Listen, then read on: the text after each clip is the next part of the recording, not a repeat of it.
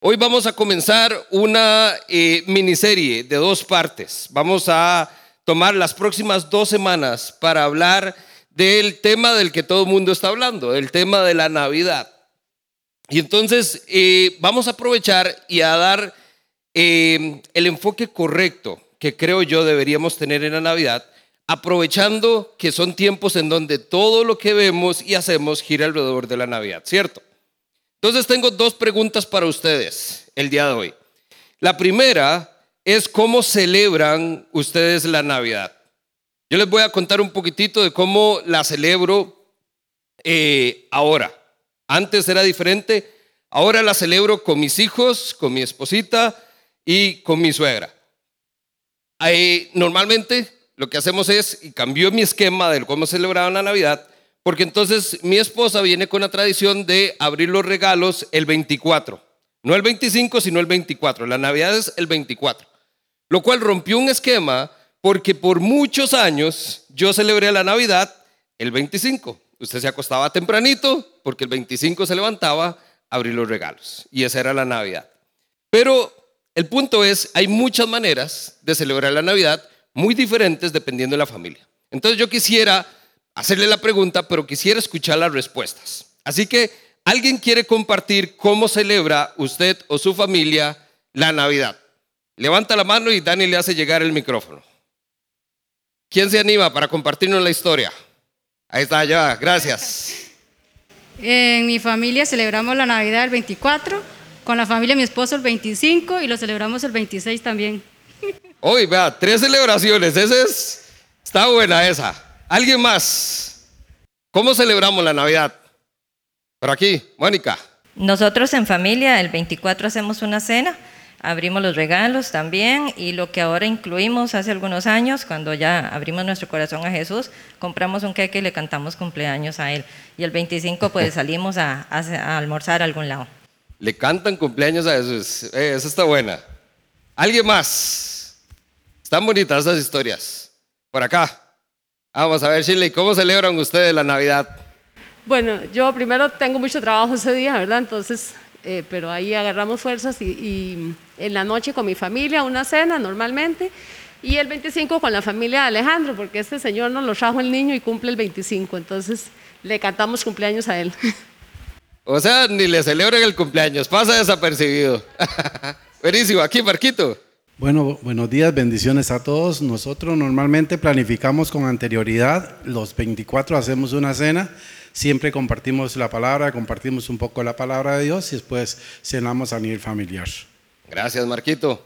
Ya vimos, y si siguiéramos y la gente se nos anima y llena de confianza, vamos a ver que son múltiples historias. Podemos coincidir en que celebramos 24 o 25, pero las tradiciones, las maneras, las cosas que hacemos durante la celebración varía un montón. También varía el concepto propiamente de Navidad. Navidad puede significar muchas cosas para muchas personas y muy diferentes. Ahí entonces viene la segunda pregunta. Ya vimos cómo celebramos la Navidad. La pregunta es esta. ¿Qué celebra usted en Navidad? Específicamente. Porque la celebración, los regalos, los tamales, la cenita, buenísimo. Pero ¿qué celebra específicamente en Navidad? Hicimos un sondeo donde entonces lanzamos la pregunta, cuando usted escucha Navidad, ¿qué viene a su mente? Si yo le lanzara a usted la pregunta, ¿qué significa para usted Navidad? Jesús. Ah, sí, cierto, es que era una actividad para la iglesia. Ahí es donde entonces hacemos diferencia, pero ese es el punto. Cuando nosotros pensamos en Navidad, todo esto surge. ¿Por qué? Porque es parte de cómo celebramos la Navidad. Lo hemos hecho durante años, desde que éramos pequeñitos. Abrimos regalos, esperamos que llegue el aguinaldo para poder hacer la lista. Unos se la hacen al niño Jesús, otros tienen a Santa. Hay un montón de cosas que hace que la celebración de Navidad gire alrededor de la Navidad sin que nos hagamos la pregunta ¿y qué celebramos? ¿Qué es verdaderamente la Navidad? Y ahí es entonces donde yo quisiera poner en sus mentes y Dios mediante en sus corazones estas palabras para esta Navidad. Buenas noticias. La primera Navidad giró alrededor de buenas noticias. No hubo regalos, no hubo aguinaldo, no hubo pasito, aunque parece mentira, no hubo un montón de cosas que nosotros tenemos en Navidad. La, buena, la, Navidad, primera Navidad, giró alrededor de buenas noticias. Para ver entonces qué es el verdadero significado de la Navidad, nosotros tenemos que entender qué es este tema de las buenas noticias. Y en lo cierto es que nosotros nos serviría escuchar buenas noticias, ¿cierto? ¿No están cansados ustedes de malas noticias? Del montón de cosas que estamos escuchando. Y no me refiero a que un joven murió acribillado porque fue un ajuste de cuentas. No me refiero a las historias de gente desaparecida, de problemas familiares, de los femicidios. No, no me refiero a ver la página de sucesos del país. Me refiero a saber que, por ejemplo, en las últimas dos décadas, la tasa de matrimonios ha decaído casi a la mitad. En los últimos 20 años, la mitad de las personas literalmente se están casando. Eso son malas noticias. Interesantemente, en el 2020 hay un incremento considerable en el casamiento de las parejas homosexuales. 500 bodas civiles del mismo sexo. En el 2020. Eso son malas noticias. El darnos cuenta que los divorcios es cada vez más la primera opción de un matrimonio que está en problemas, eso son malas noticias. Eso es lo que nosotros hoy tenemos que dar cuenta es, eso es lo que el mundo vive. Y ahí podemos seguir con la lista del montón de cosas que podemos decir son malas noticias. Ahora, no todo es malo. Por ahí también entonces tomé el periódico y vi que la semana pasada anunciaron que van a adelantar citas para sacar licencias de enero a diciembre. Esas son buenas noticias, pero para unos cuantos. ¿Por qué? Porque ahora esperar y sacar la licencia es todo un trajín. Entonces son buenas noticias, pero para unos cuantos solamente. También leí por ahí esta semana que hubo un día donde no se registraron casos de contagio de COVID. Eso fueron muy buenas noticias para un montón de gente, porque por mucho tiempo lo único que escuchábamos era la tasa de crecimiento. Eso son buenas noticias para mucha gente, pero no para todo el mundo. En la primera Navidad, nosotros recibimos buenas noticias para todo el mundo.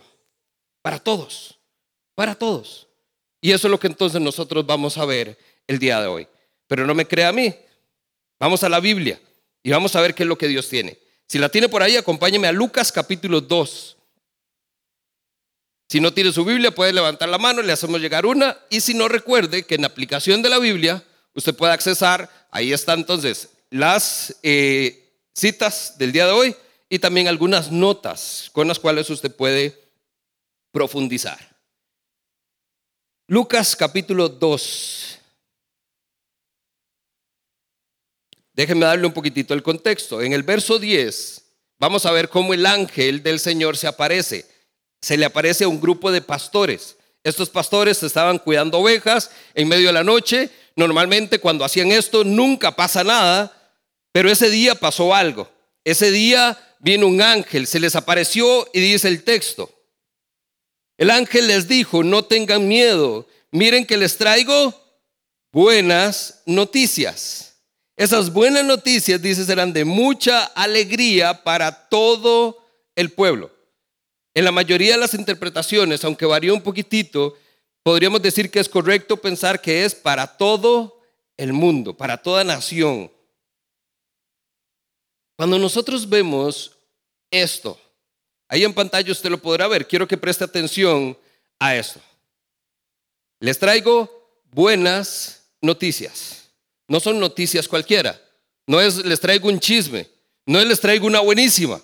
Les traigo buenas noticias. ¿Por qué? Porque hay noticias de noticias. Y el ángel les dijo, esta es muy buena. Y van a ser motivo de mucha alegría. No son de esas que nos emocionan, no son de esas que nos hacen sentir bien, son de esas que van a alegrarnos un montón. Y dice que esas buenas noticias van a ser para todo el mundo. Esto, familia, fue la primera Navidad. Esto es lo que nosotros celebramos en Navidad. Y no debería ser una celebración que se limite al 24 o al 25 de diciembre. Nosotros lo que tenemos que darnos cuenta es que estas buenas noticias todavía hoy son vigentes. Todavía hoy alguien puede escuchar esto y saber que son buenas noticias de mucha alegría. Es más, hay muchas personas que hoy todavía necesitan, urge y están desesperadas por escuchar esas buenas noticias. Ahora, entendamos entonces qué son las buenas noticias. ¿Les parece? Vamos entonces entendiendo por qué las buenas noticias debería ser lo que venga a nuestra mente cuando escuchemos Navidad.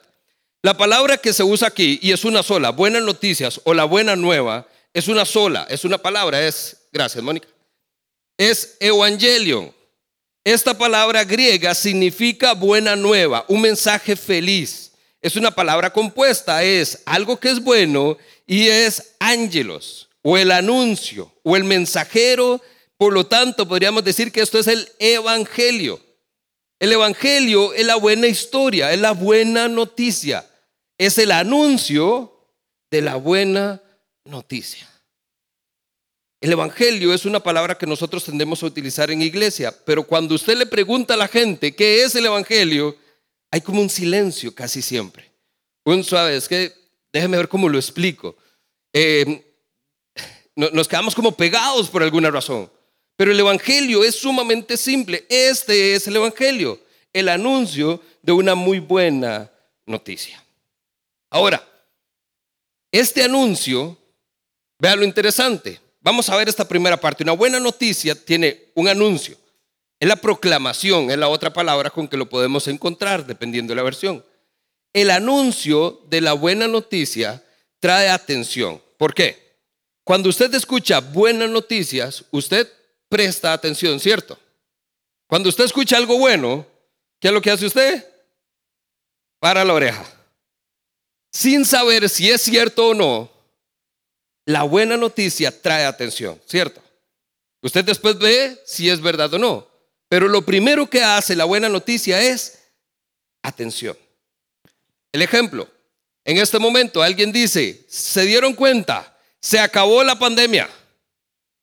No sabemos si es cierto, pero como suena una buena noticia, hay que prestar atención. Y lo bueno de esto es que entonces, aunque no sea todavía corroborable la verdad, hay esperanza en nosotros de que sea cierto.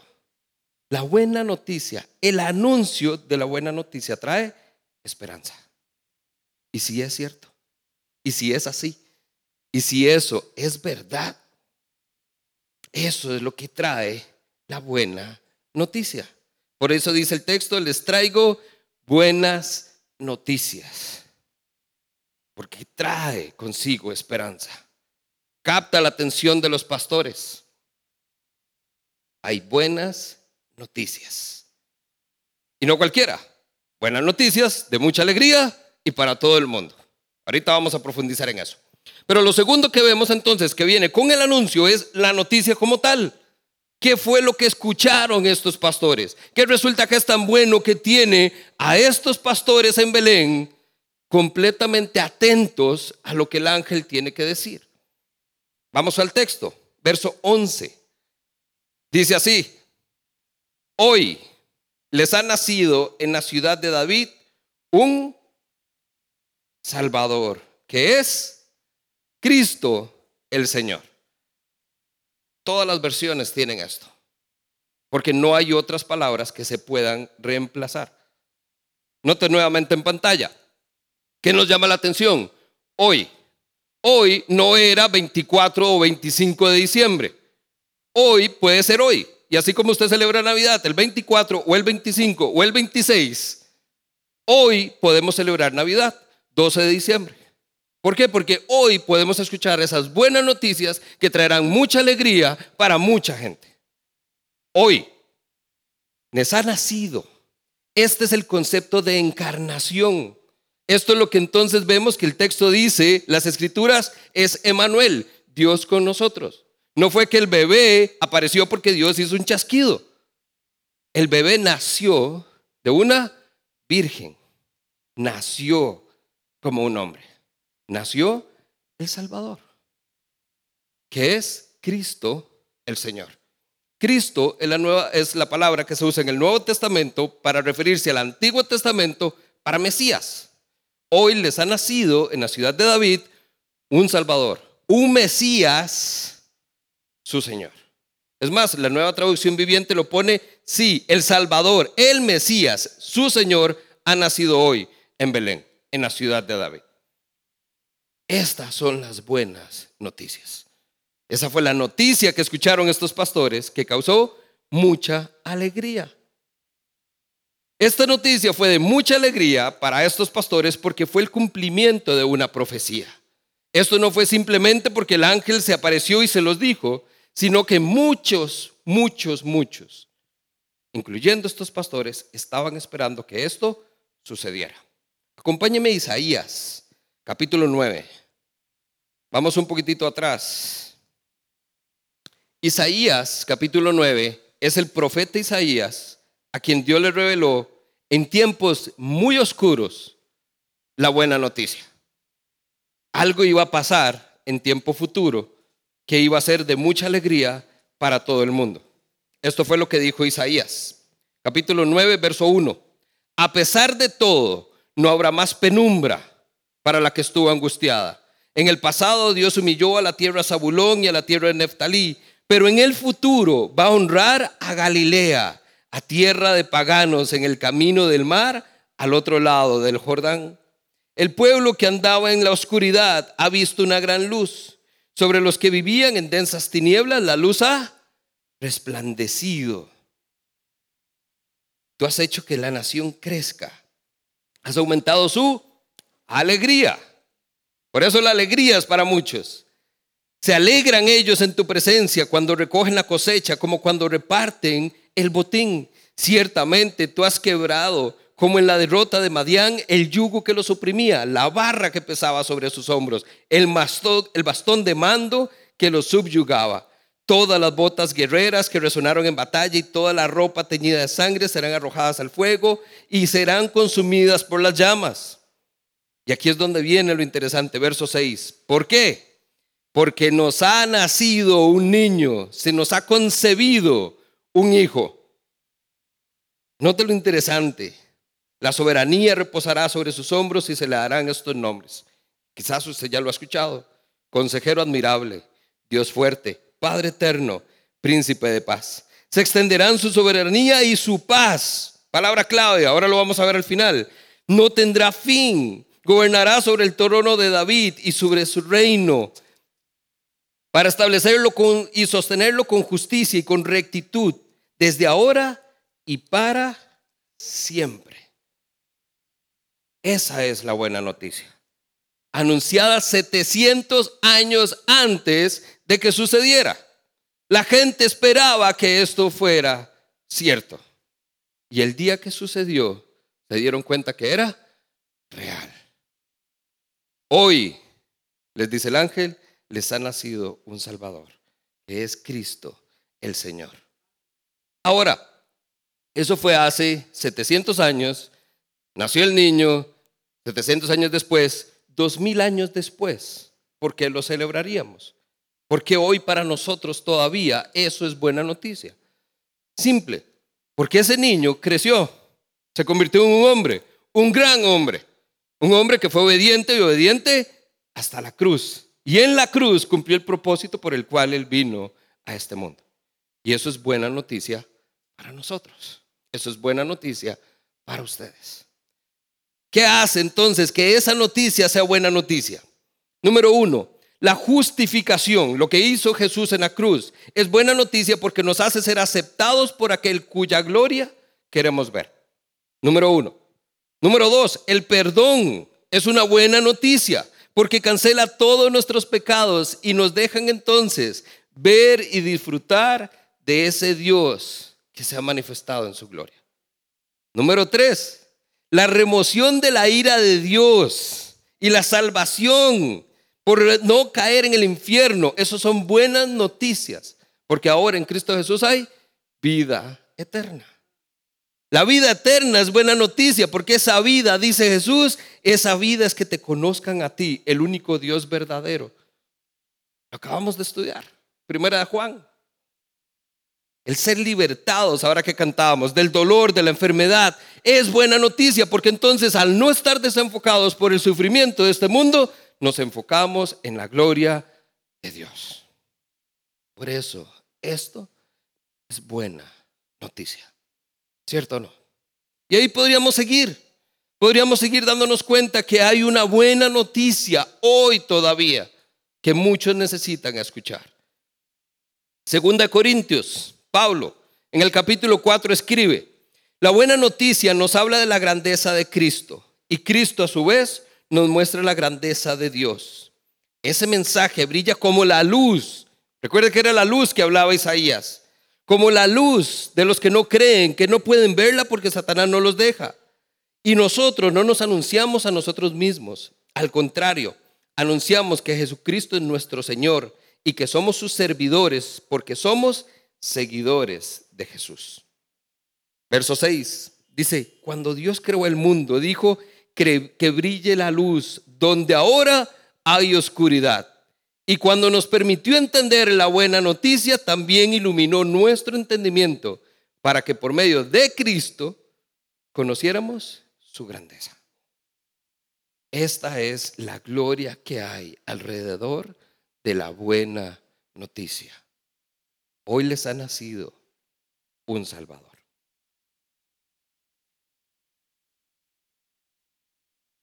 Si esas son las buenas noticias, tenemos que darnos cuenta también que esto es una muy buena historia. Esto es una historia que debe ser contada. Esto es una historia que usted debería apasionarse por escucharla. De esas historias que usted quiere que le cuenten una y otra y otra vez y no cansarse al respecto. Esa historia le voy a compartir tres aspectos muy importantes. Si usted está tomando nota, esto es lo que yo quiero que usted se lleve hoy. Número uno, esa historia es real. Sucedió. Esta historia no pasó en Narnia, no sucedió en la Tierra Media, no sucedió en la Tierra de nunca jamás. Y ahí creo que cubrí todas las generaciones. Si estamos hablando el mismo idioma. Esta historia no pasó en había una vez, esta historia sucedió. Y por eso Lucas es tan puntual. ¿A dónde sucedió? En Belén. ¿Me ayudas ahí con el verso? Hoy les ha nacido un Salvador en la ciudad de David en Belén, un lugar que la gente puede ver, que la gente puede ubicar. Esto es importante porque entonces nos hace ver que la historia es real. Devuélvase un momentito conmigo. Lucas capítulo 1, verso 1. ¿Por qué les digo que es real? Lucas 1.1. Lucas, vea lo que escribe. ¿Cómo comienza él su evangelio? Muchos han intentado hacer un relato de las cosas que se han cumplido. ¿Cuántos? Muchos. Lucas no fue el primero ni fue el único. De hecho, tenemos cuatro de esos muchos relatos que se intentaron hacer. Cuatro están registrados en la Biblia. Mateo, Marcos, Lucas y Juan. Muchos han intentado hacer un relato de las cosas que se han cumplido entre nosotros, tal y como no las transmitieron los que desde el principio fueron testigos presenciales. La historia es real, no fue inventada. Hubo gente que estuvo ahí. Fueron testigos presenciales y servidores de la palabra. Por lo tanto, dice Lucas, yo también, no fui el único, yo también, hubo otros también. Excelentísimo Teófilo, habiendo investigado todo esto con esmero desde su origen, habiendo investigado con esmero, Nadie investiga una historia de hadas. Nadie investiga si Superman salió o no de un planeta lejano. Pero alguien investiga con detalle la vida de Jesús, con esmero, desde su origen, y dice, he decidido escribírtelo ordenadamente para que llegues a tener plena seguridad de lo que te enseñaron. Otras versiones dice para que sepas que lo que te enseñaron es verdad.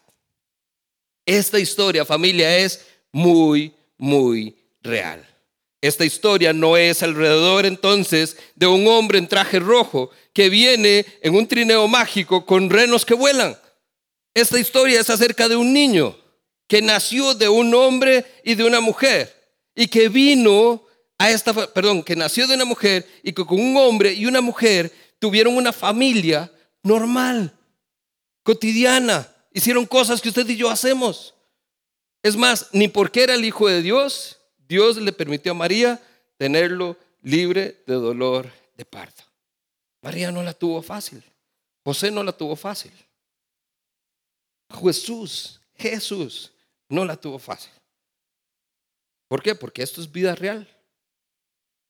En la historia mágica, en los cuentos de hadas, esas cosas pasan. En la vida real no sucede. Esta historia es real. Además, esta historia es verdad.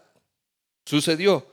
Lucas nos da hechos, pero también nosotros podemos ver a lo largo de los evangelios, Mateo, Marcos, Lucas, Juan, personas que dicen se dedicaron a escribir y narrar la historia de Jesús, la historia de ese niño que nació como un salvador.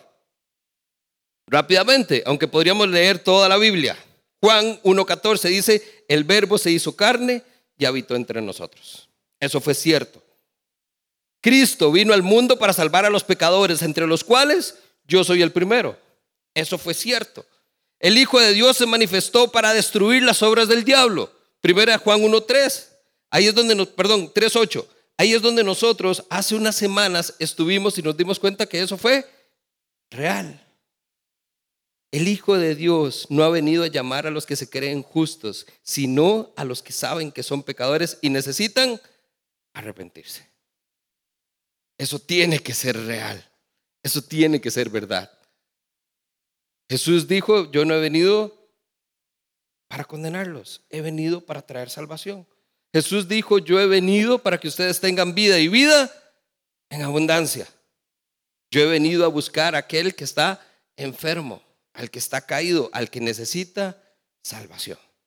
Y ahí seguimos la historia. Uno conocido, Juan 3:16, porque Dios amó tanto al mundo que mandó a su Hijo unigénito a morir por nosotros. Eso es verdad.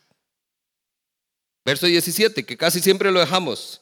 Dios no envió a su Hijo a este mundo para condenarlo, sino para que sea salvo por medio de él. Esto es real. Las buenas noticias son reales y son verdad. Por eso es que traen esperanza y por eso es que traen convicción. Por eso es que tenemos que darnos a la tarea de conocer esta historia, porque es una historia que es real y una historia que es verdad. Y por último, creo que es una historia que es particularmente para mí genial. Esta historia es asombrosa. Y déjeme decirle por qué. Lucas, capítulo 2, saltemos al verso 14.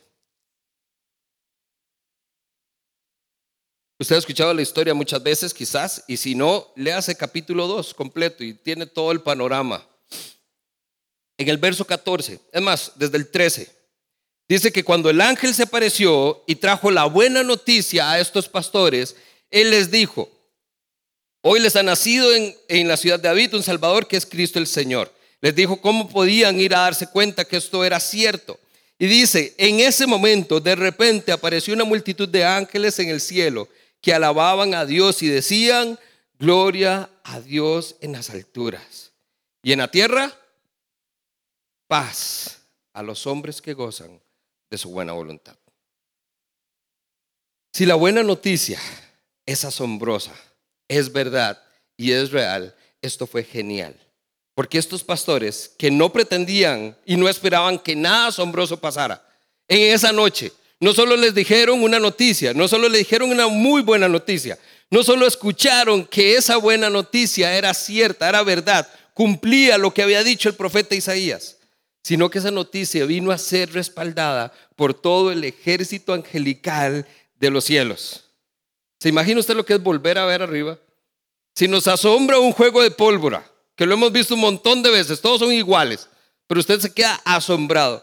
Se imagina ver en el cielo un ejército de Dios, de ángeles, diciendo, gloria a Dios en el cielo. Muchos la cantamos, esta es la canción de Gloria in Excelsis Deo. Pero como no entendemos lo que dice, nada más repetimos, pero es esto. Gloria in Excelsis Deo, gloria a Dios en las alturas. Esa es la reacción natural. Usted se da cuenta que la buena noticia es genial. Esta historia es asombrosa porque vino acompañada de un despliegue de la gloria de Dios. Esto fue lo que vieron los pastores en esa noche. Cuando el ángel les dijo, hoy les ha nacido en la ciudad de Belén y donde estaban los pastores, en las colinas, quizás podían ver al fondo el paisaje, en el horizonte podían ver la ciudad de Belén. Ahí, en esa ciudad, hoy les ha nacido un Salvador, que es Cristo el Señor. Ahí es donde hay mucho todavía para continuar, pero no vamos a correr. Hoy quisiera que nos quedemos con esto y vamos a terminar adorando a Dios porque esto es lo que se trata.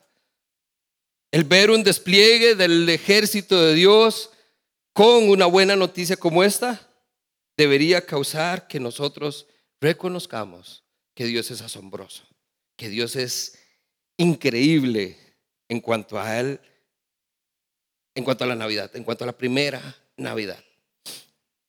Quedémonos entonces con esto. Dice el verso 14, gloria a Dios en las alturas y en la tierra, paz. Paz. Muchos buscan esa paz, ¿cierto? Usted conoce las historias. Todos tenemos amigos no creyentes, compañeros de trabajo, vecinos, conocidos, gente cercana, incluso en nuestra misma familia, ofuscados por las malas noticias, haciéndose ahogados completamente en un mar de malas noticias, buscando desesperadamente un poquito de paz, pero no saben dónde encontrarla. Algunos en su mejor intento lo buscan en los lugares equivocados hasta que se dan cuenta que no es paz. Es un temporalmente, un tal vez podría haber paz, pero nos damos cuenta que no. Porque esa noticia no necesariamente es buena, no necesariamente trae mucha alegría y no necesariamente es para todo el mundo. Por lo tanto, no es el Evangelio, no es la buena noticia. La buena noticia es muy buena, trae mucha alegría y es para todo el mundo. Y esa noticia es que hay paz en Cristo Jesús. Solo una persona es capaz de darnos esa paz. Eso que Pablo escribe, esa paz que sobrepasa todo entendimiento. No sabemos cómo, no sabemos de dónde, pero en el peor momento de nuestra vida volvimos nuestros ojos a Cristo y sentimos paz. En el momento de mayor desesperación, cuando chocamos contra pared, cuando nos dimos cuenta que no había más hacia dónde seguir, encontramos paz. Cuando en la manera más desesperada clamé al Señor por la situación de mi familia, por la situación de mi matrimonio, por la situación de mis hijos, y donde creí que ya no se podía hacer nada, de un momento a otro vino paz. Porque eso es lo que trae el Evangelio. Eso es lo que trae la buena noticia. Paz a los hombres que gozan de su buena voluntad. Esta es una oportunidad entonces para nosotros, para recibir esa paz, para recibir esas buenas noticias, como si fuera hoy que se nos aparece un ángel y nos dice, hoy les ha nacido un Salvador, que es Cristo el Señor. Y ahí es entonces donde yo quisiera hacerle dos preguntas. La primera un poco obvia, pero muy necesaria. ¿Había escuchado usted esas buenas noticias? Estas buenas noticias. No su versión del Evangelio, no la versión del Evangelio de alguien más. Estas buenas noticias. De esas noticias que hay paz y salvación en Cristo Jesús. ¿Las había escuchado? Y la segunda pregunta, que entonces, independientemente de si usted respondió sí o no, viene con esta. ¿Cómo respondemos entonces personalmente a un mensaje lleno de esperanza como este? ¿Cómo va a responder usted ante esto? Por eso vamos a terminar hoy con un tiempito de oración donde vamos a tomar esta canción donde nos vamos a dar cuenta que Cristo, ese Salvador, el Señor, el Mesías prometido, puede mover montes, puede cambiar las circunstancias, puede cambiar nuestra vida hoy. Hoy, no mañana, no después, puede hacerlo hoy. Y depositando en Él toda nuestra confianza, podemos encontrar paz. Esa paz que tanto anhelamos y que tanto necesitamos. Pero eso no viene así nomás. Eso viene para aquellos que confían y creen que en el nombre de Cristo Jesús hay salvación. Amén.